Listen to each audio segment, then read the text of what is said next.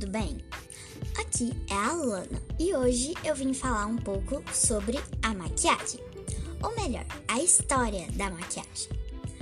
Vamos começar então? Vem comigo! A maquiagem foi originada no Egito, onde pintavam os olhos para protegê-los, já que eram considerados os espelhos da alma, e também em sinal de respeito ao Deus do Sol. Diversos outros povos também utilizavam pinturas no rosto, muitas vezes como artifício para diferenciar membros de cada aldeia, celebração de rituais religiosos, para firmar condição de guerra entre povos e também simbolizar a passagem de fases da vida. Na Idade Média, a maquiagem era muito usada para representar o frescor da pele, tentando assim se assemelhar à pele das crianças, disfarçando as diversas doenças sem tratamento que existiam na época. Entre o século 1701 e 1801, a maquiagem passou a ser vista com maus olhos. O parlamento inglês atribuiu às mulheres a mesma pena que era atribuída a quem praticava bruxaria. No século 1901, a maquiagem passou a ser muito usada em todo o mundo. Porém, nos períodos da Primeira e Segunda Guerra Mundial, a produção estacionou por causa da necessidade de produzir armamento e a escassez de matéria-prima. Nesse período, algumas mulheres passavam a produzir seus próprios produtos de beleza. E essa produção foi se disseminando pelo mundo.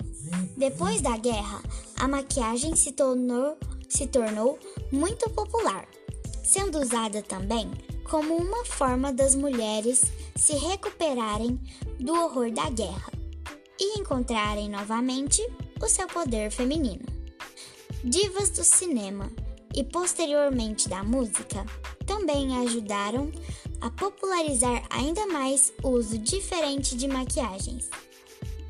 Conforme os produtos foram evoluindo, deixaram de ser usados apenas com fusão estética e passaram a também prevenir o envelhecimento, proteger a pele dos defeitos solares, hidratá-la entre outras funções que a maquiagem exerce nos dias de hoje.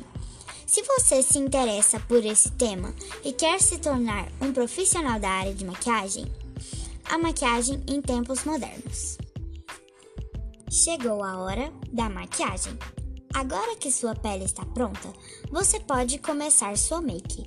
A escolha da base também é importante no passo a passo de como preparar a pele para a maquiagem. Se sua pele é oleosa, prefira as bases líquidas. Além disso, a base é leve como ar, preferindo a pele um acabamento sem brilho, super suave e que disfarça a aparência dos poros. Corretivo esconde imperfeições. Você sabia que aplicar o corretivo depois da base ajuda a reforçar seus efeitos? Pois oposte nele para preparar sua maquiagem, escondendo olheiras, manchas e, vase, e vasinhos do rosto. Depois dessas 10 etapas, você pode seguir com os outros itens com uma pele linda lisa e super preparada para uma make duradoura. Pronto! Agora é só caprichar na maquiagem e, esconder, e escolher os tons para cada ocasião do dia ou da noite. Vai lá e arrasa, menina!